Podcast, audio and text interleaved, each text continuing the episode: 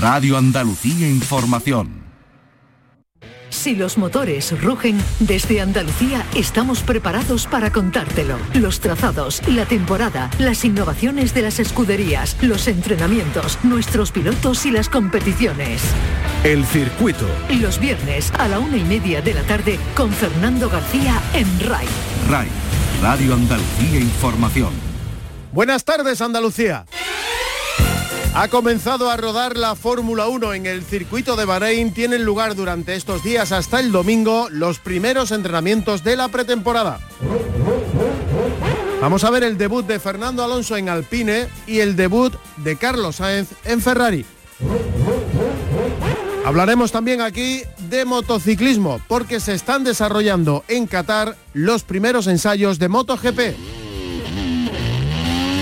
Y hemos visto rodar en el circuito de Jerez también las categorías de Moto 2 y de Moto 3. Enseguida analizamos con un piloto mundialista que están dando de sí estos ensayos. Y hablaremos también de rallies. Se va a disputar a mediados de mayo una nueva edición del Andalucía Rally. Enseguida saludamos al responsable de la organización del Dakar. Arrancamos, en la realización están Marcelino Fernández y Oscar Fernández. El circuito con Fernando García en RAI.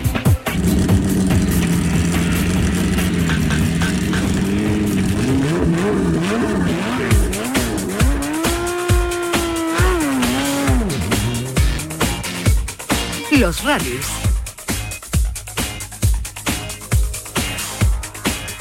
A mediados de mayo, ya se lo hemos contado aquí, se va a disputar en nuestra tierra la segunda edición del Andalucía Rally, una prueba que surgía el pasado año como consecuencia de la caída de la suspensión del rally de Marruecos. Se cerraban las fronteras del país marroquí y la organización del Dakar tenía que buscar un lugar en el mundo lo más cercano posible a Marruecos para que los pilotos pudieran desarrollar una prueba previa a lo que después iba a ser el, el Dakar. Bien, una vez que se cae del calendario el rally de Marruecos, la organización busca la posibilidad de hacer el Andalucía Rally. Se hizo el pasado año y se eh, estableció la posibilidad de que formara parte ya definitivamente del calendario de pruebas automovilísticas del mundo. Bueno, pues se ha conseguido, el Andalucía Rally se va a volver a disputar este año, cambia de fecha, será a mediados de mayo y además va a ser puntuable para la Copa del Mundo.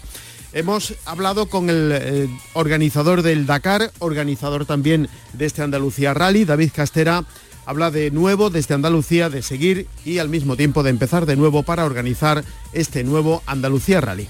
Bien, contento cuando estoy aquí con el sol, todo, ¿no? Es una... Estamos contentos de, seguir esta aventura aquí, vía Martín, en Andalucía. Creo que es un, el inicio de una historia, espero, larga, con, con esta prueba que, que ha funcionado muy bien el año pasado, entonces hay que empezar de nuevo. Y ahora son diferentes las circunstancias. El pasado año se tuvo que organizar este Andalucía Rally prácticamente con un mes de, antelación por la premura en lo que fue la suspensión y la sorpresa de la suspensión del Rally de Marruecos. Sin embargo, ahora van con más tiempo y además se ha conseguido lo que se buscaba, que el Andalucía Rally sea este año puntuable para el Campeonato del Mundo. Un paso más, estamos al Campeonato del Mundo de, de la FIA aunque es verdad, y pienso que el año pasado, próximo, disculpa, vamos a tener también de, moto. Entonces es verdad que evoluamos cada año y eso también es muy importante para dar una repercusión más mundial y más fuerte del evento y están de nuevo aquí reuniéndose con los alcaldes y alcaldesas de los ayuntamientos de los municipios por los que va a discurrir este rally que viene con, novedades, como le estamos contando, eh, y, todo esto tiene que ver con que el año pasado la primera edición de este Andalucía Rally salió bien. Sí, salió y, y es por eso que estamos ahí de nuevo. Es verdad que nos han pedido de seguir, todo el mundo estaba contento, entonces lo, hicimos, ahora hay que trabajar bien, con, es por eso que estoy aquí hoy con los eh, ayuntamientos para encontrar bien la forma de todo. Yo quiero venir a trabajar ahí, pero hacerlo bien y con la gente local, que es muy importante. Entonces estamos ahora trabajando con todo lo la gente de, terreno para ver la forma, la seguridad, que es importante, y, encontrar los caminos buenos para hacer la carrera. Bueno, faltan todavía dos meses para que se celebre este, este rally, el Andalucía Rally, pero sí podemos ir apuntando cómo va a ser esta nueva edición. No, resultado bueno, es por eso que todo el mundo me dijo, David, hay que seguir, hay que seguir. Ya no estaba previsto eso, pero no, estamos y más que todo hay ASO, la empresa del Dakar se incorpora también, nos va a ayudar y va a apoyar más por la distribución de imágenes, toda la parte media que va a dar más fuerza y más retorno a todo Andalucía. Eh, y eso también es importante. Bueno, salió rápido, como decía, se tuvo que organizar el año pasado eh, prácticamente sin, tiempo para hacerlo y por tanto ahora sí, sí hay espacio para que se puedan hacer las cosas mucho mejor. Exactamente, porque hay el contenido para hacer un rally está ahí y, la gente al final me dice, David, puede existir esta carrera. Entonces es el único rally head, entre comillas, que existe en Europa. Entonces lo lo hemos seguido y, y creo que es verdad que va a encontrar su, lugar en el calendario. Y va a ser una fecha importante ahora porque es verdad que es, fácil de acceso, estamos cerca, estamos también en el espíritu del país con, con este, con este hacienda que es importante dar también el toque del país y mostrar a la gente que es, porque venir en un, no sé, en un, en un campo de fútbol o algo eso es común, aquí no, eh, hay que, es importante para mí de dar también un poco el espíritu del lugar donde estamos, es lo que trabajamos también y la gente le ha gustado eh, venir aquí a Andalucía, disfrutar y bueno, y ahora hay más gente que piden que van a volver y podemos llenar hoteles, restaurantes, bueno, es un poco complicado con la situación, pero eso va a venir y se habla mucho más de, del lugar y creo que puede ser una fecha importante en el futuro. Bueno, los mejores pilotos del mundo de nuevo van a volver a rodar en Andalucía. Sí, sí, por los aficionados es importante también. Es verdad que son gente que se ven únicamente en los desiertos, en la televisión, están en Marruecos, están en Silcoe, están en Arabia Saudita por el Dakar y, ahora están ahí, están en Villa Martín, en Andalucía. Y también es una suerte por todos los aficionados y se puede compartir. Espero que poco a poco, con, si tenemos un poco el COVID detrás nosotros, vamos a a dar más acceso a los espectadores cada año un poco más, pero este año que llega va a ser un poco complicado, tenemos un plan COVID muy fuerte de nuevo, pero bueno, es una, una suerte también de tener este nivel de piloto aquí. Le hemos preguntado al organizador del Dakar si el hecho de que el año pasado no pudiera celebrarse el rally de Marruecos afectó luego al desarrollo del Dakar, la prueba más complicada del mundo. Sí, afectó, afectó porque es importante para nosotros de dar la experiencia a los nuevos porque en Rally Red hay muchos pilotos profesionales, pero también hay mucho amateur, que son la mayoría. Entonces nosotros pidemos siempre para ir al Dakar que cada uno tiene una experiencia. Entonces el año pasado muchos vinieron aquí en Andalucía, pero no es la misma experiencia que desierto, que las dunas.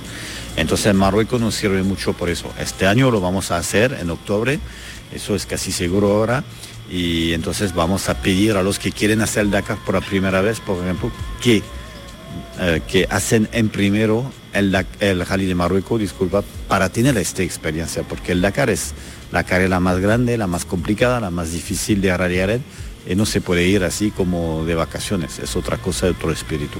Bueno, se acabó el Dakar de, este año, pero están ya preparando, fíjense, con lo que falta todavía, se suele, se suele celebrar en el mes de enero, con lo que falta aún para que llegue esa fecha, ya están trabajando en la nueva edición del Dakar.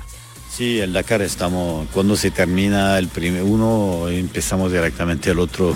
Es así, entonces estamos haciendo ahora el recorrido, estamos, hicimos mucho debriefing, que es una cultura fuerte para, porque si tú no tienes capacidad de hacerte un análisis de errores, no puedes progresar, es como un deportista.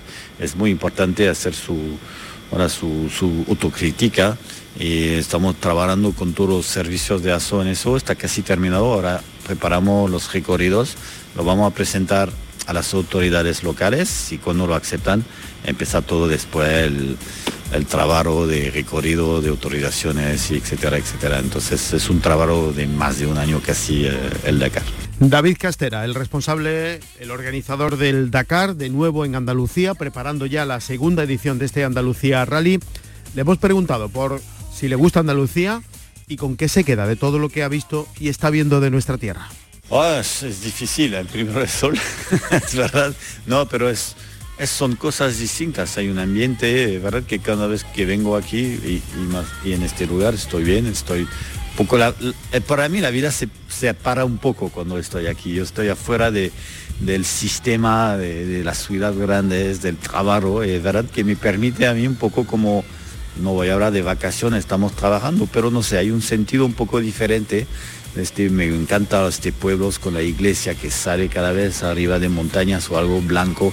Ahí, bueno, es un, son también cosas que me acuerdo de cuando estaba joven con mi padre, que hicimos viajes por ahí, yo veo siempre este pueblo blanco y bueno, son las imágenes que tenemos, pero es un ambiente un poco así, de poco de vacaciones, no sé, hay un, un toque aquí de, tranquilidad. Pues eso es lo que ha dicho David Castera, el organizador del Dakar, organizador también el Andalucía Rally. Ya saben, a mediados de mayo se va a disputar de nuevo en nuestra tierra, unos 1.200 kilómetros van a recorrer los pilotos participantes, se ha abierto ya el plazo de inscripción, iremos conociendo eh, los nombres de los pilotos que se inscriben para participar en este Andalucía Rally, que a diferencia del año pasado que se disputó en territorio de las provincias de Sevilla y Cádiz, este año incorpora una nueva provincia, así que este año el Andalucía Rally va a pasar por las provincias de Sevilla, de Cádiz, pero también por la provincia de Córdoba.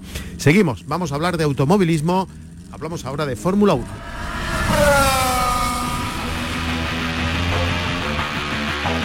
Fórmula 1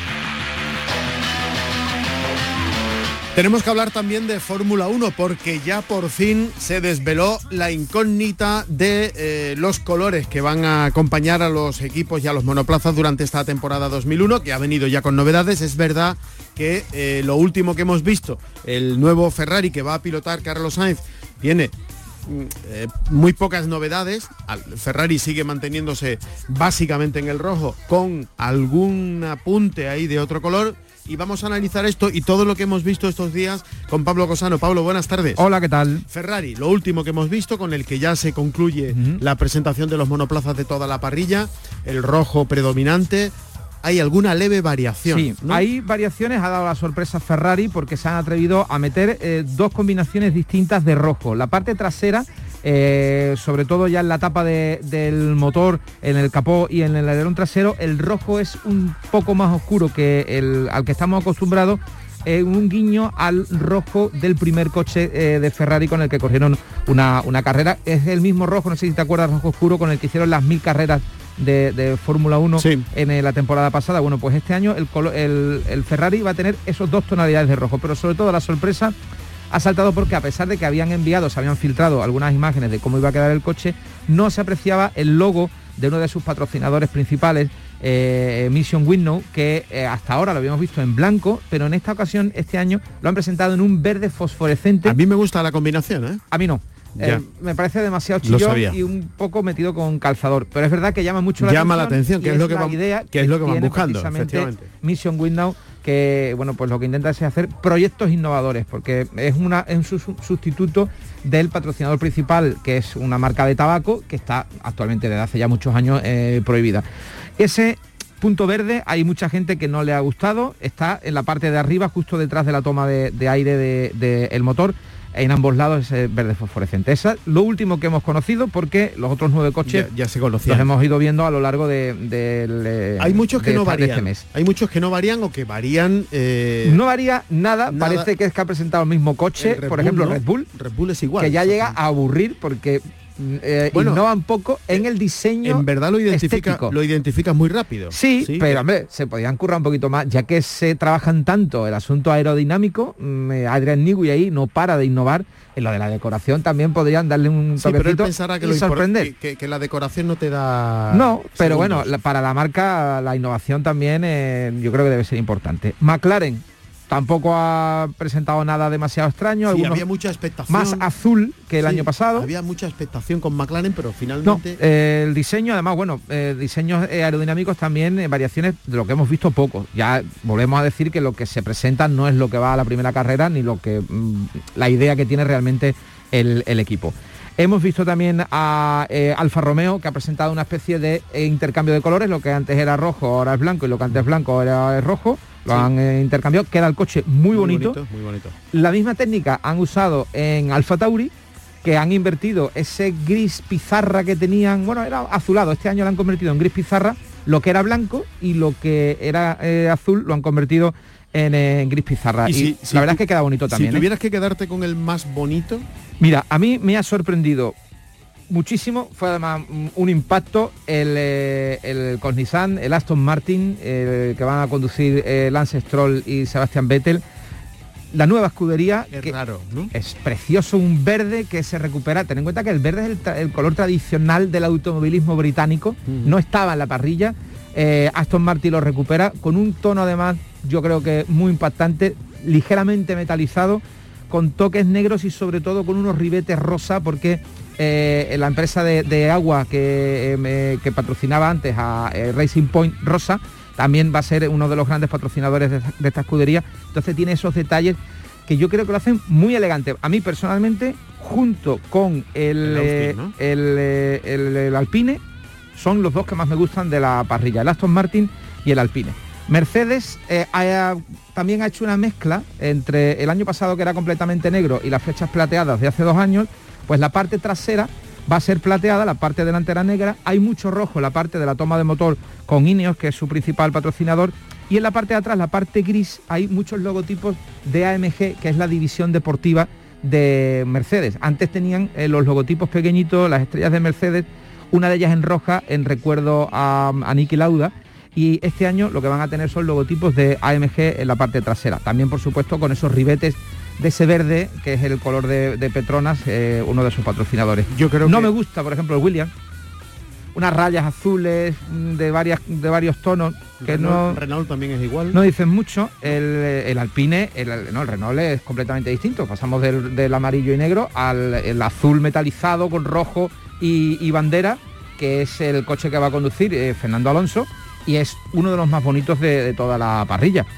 Y luego hay polémica, Fernando, en el Haas, porque Haas ha cambiado eh, los tonos que tenía el año pasado mm, por completo y ha presentado un monoplaza en el que se ve eh, predominantemente la bandera rusa. Hay que recordar que eh, eh, Dimitri Mazepin, el padre del el piloto que va a ser titular este año, junto con Mick Schumacher, es el propietario de Uralkali, que es el principal patrocinador de Haas este año. Entonces han decidido, bueno, pues pintar el coche prácticamente desde el del borro hasta la cola con la bandera rusa. Y resulta que la Agencia Mundial Antidopaje ya ha anunciado que está investigando esta nueva decoración porque desde hace ya algún tiempo todos los deportistas rusos, por los casos de dopaje que ha tenido la federación, eh, varias federaciones deportivas rusas, todos los pilotos, eh, los pilotos, perdón, los deportistas, incluidos los pilotos, tienen prohibido lucir en sus ropas y en sus eh, vehículos las, los colores de la bandera rusa.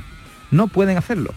Y la FIA está incluida dentro de la Agencia Mundial Antidopaje, con lo que tendría que acatar esto. Se está investigando. ¿Qué ocurriría? Mm, hemos estado mirando un poquito. Uralkali es una empresa de fertilizantes multimillonaria, de ahí vienen eh, los dineros de, este, de este hombre, de este, eh, el piloto que va a participar junto con, con Schumacher en, en este año. Y el logotipo es verde y un rojo muy intenso, casi fosforescente, con lo que si le suprimen la bandera eh, rusa en, el monoplaza, podríamos ver cómo cambian el azul por el verde, por aquello hacerle un guiño a la empresa que es la que pone la pasta, ¿no? que yo creo que al fin y al cabo lo que quiere es anunciarse. Esos son eh, a grosso modo lo que hay. Yo recomiendo a los aficionados que echen un vistazo por redes sociales, en internet, cómo son lo- los colores de los distintos monoplazas y que ellos elijan. Pero realmente este año la, la parrilla es muy, es muy diversa. Con el Alpine me quedo. El Alpine es, es precioso, es más además bonito. unos colores, es la bandera, son dos, son si, dos banderas. corre, y si además corre ya, Es la bandera de Francia, pero también es la, La bandera de la. Union Jack, porque recordemos que la escudería, aunque es francesa, tiene su Sí, sede en el suelo azul, y el británico. azul tradicional, ¿no? De, de Alpine. Sí, el azul, bueno, por supuesto, que, que ya, ya también está decorado en los coches que van a llevar, los hipercars que van a llevar a Alemán, que ya se han visto por ahí algunas decoraciones, y es una cosa también que te quita el hipo ese coche.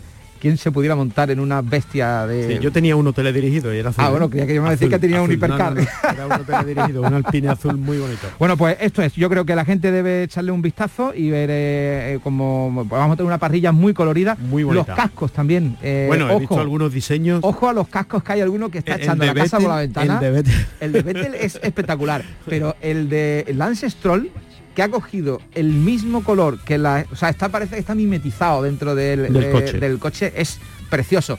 El casco de Fernando Alonso es un guiño a eh, la temporada 2000, creo que 2003 o 2004 cuando él empezaba en Renault es una especie de copia con eh, los colores y los diseños similares, cambian los patrocinadores, pero hace un guiño a su pasado, a la época dorada de cuando consiguió esos dos campeonatos del mundo con la escudería del rombo. Muy bien, gracias Pablo. Un abrazo.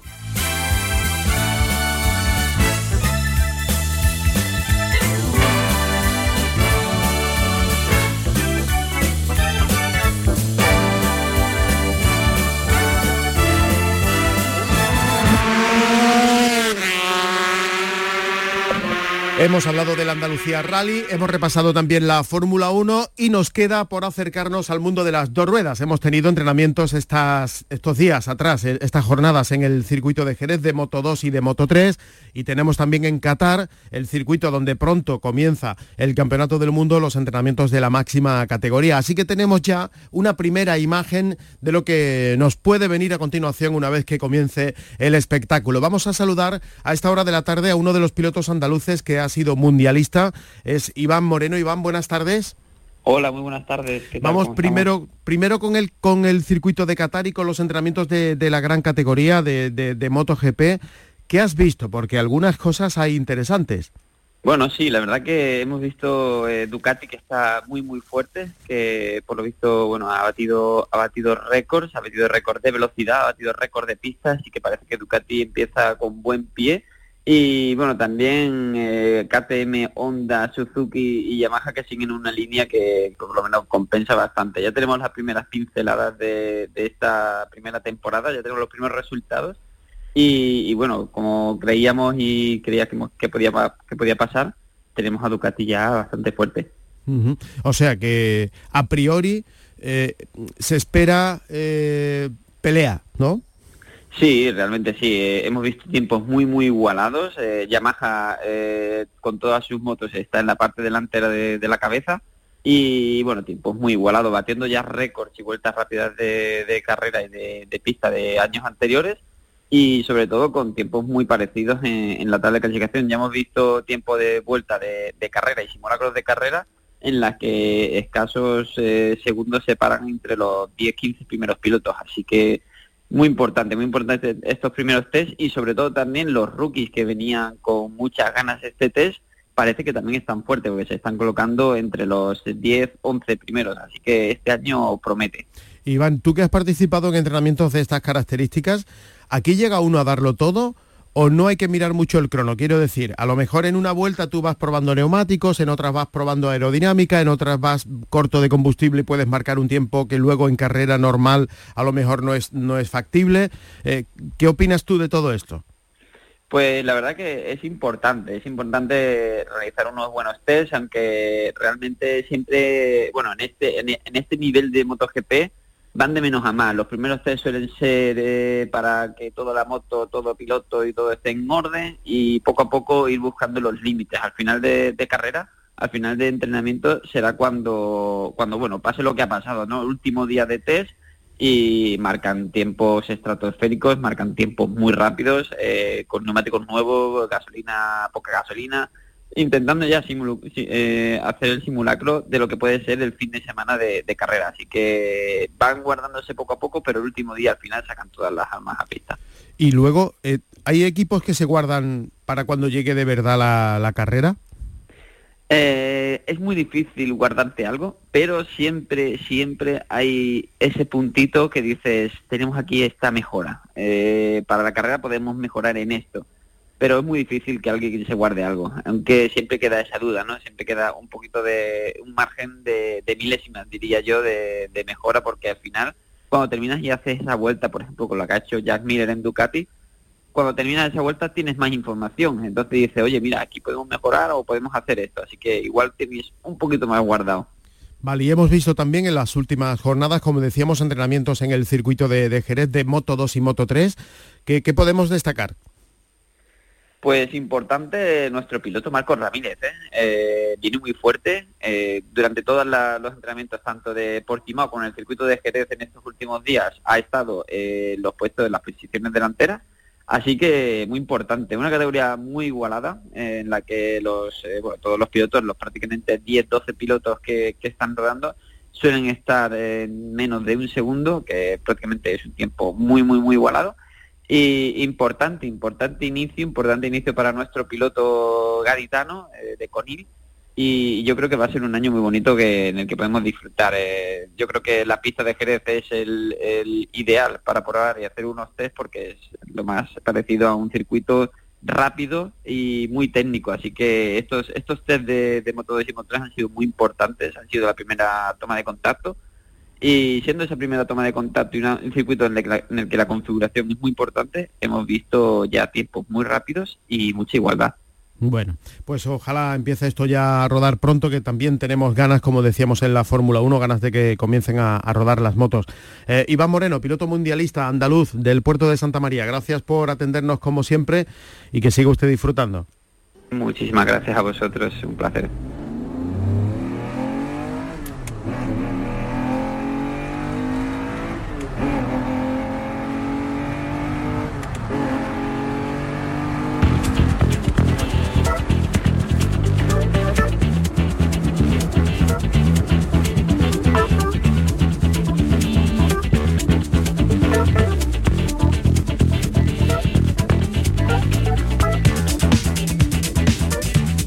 Arrancado las tres jornadas de test de pretemporada de Fórmula 1 de este año, los primeros que se disputan en esta temporada. Las pruebas tienen lugar en el circuito de Bahrein, donde se va a celebrar también a finales de este mes de marzo la primera carrera de este nuevo campeonato. Es una de las grandes novedades de esta temporada. La Fórmula 1 ya no eh, va a comenzar en Australia como venía siendo habitual, sino que lo hace, como decimos, en Bahrein. Hay que destacar que cada jornada va a constar de 8 horas de actividad. Incluso pueden ser más si alguno no para. Empezarán a las 8 de la mañana cada día y se supone que a las 12 habrá un descanso para almorzar. Una hora después, a eso de la una de la tarde, se va a reanudar el trabajo de los equipos para que vayan perfeccionando los coches con los que comenzarán el campeonato. Y a eso de las 5 de la tarde, como manda la tradición, concluirán las sesiones de entrenamiento. Hay que tener en cuenta que en Bahrein hay dos horas más por lo tanto, sabremos esta tarde a las 7 de la tarde aproximadamente, cuando acabe la actividad, cómo han ido estos primeros entrenamientos de pretemporada. Eh, serán condiciones similares, por tanto, a las que se van a encontrar los pilotos cuando vayan a disputar la primera carrera a finales de este mes. Hay muchas ganas por ver primero a Carlos Sainz con Ferrari, pero también a Fernando Alonso en su vuelta a la Fórmula 1 con Alpine. El asturiano llega a esta cita, a estos entrenamientos, después del accidente que sufrió cuando montaba en bicicleta por Lugano, en Suiza, y por su parte el madrileño Sainz ya hizo unos test privados en Fiorano al volante de su nuevo coche, el SF71H, pero ahora va a poder explayarse con el coche con el que va a competir esta temporada. Además también cuando acaben estos entrenamientos el próximo domingo a eso de las 7 de la tarde vamos a tener una idea sobre si Mercedes sigue siendo superior al resto de equipos o por el contrario hay otros que están en condiciones de acabar con este reinado de los últimos años del equipo Mercedes con el dúo Luis Hamilton y Valtteri Bottas. Ya saben que el domingo a eso de las 7 de la tarde concluyen estos entrenamientos, así que tendremos la semana que viene seguro ya cosas que contarles de estos primeros ensayos de la Fórmula 1 en esta temporada, primeros ensayos en el circuito de Bahrein justo donde comienza el Campeonato del Mundo de Fórmula 1 a final de este mes de marzo. Bueno, nos vamos. En la realización estuvieron Óscar Fernández y Marcelino Fernández. Volvemos el próximo viernes con más cosas del mundo del motor en nuestra tierra. Si van a salir a la carretera, mucha precaución y no se olviden de ser felices.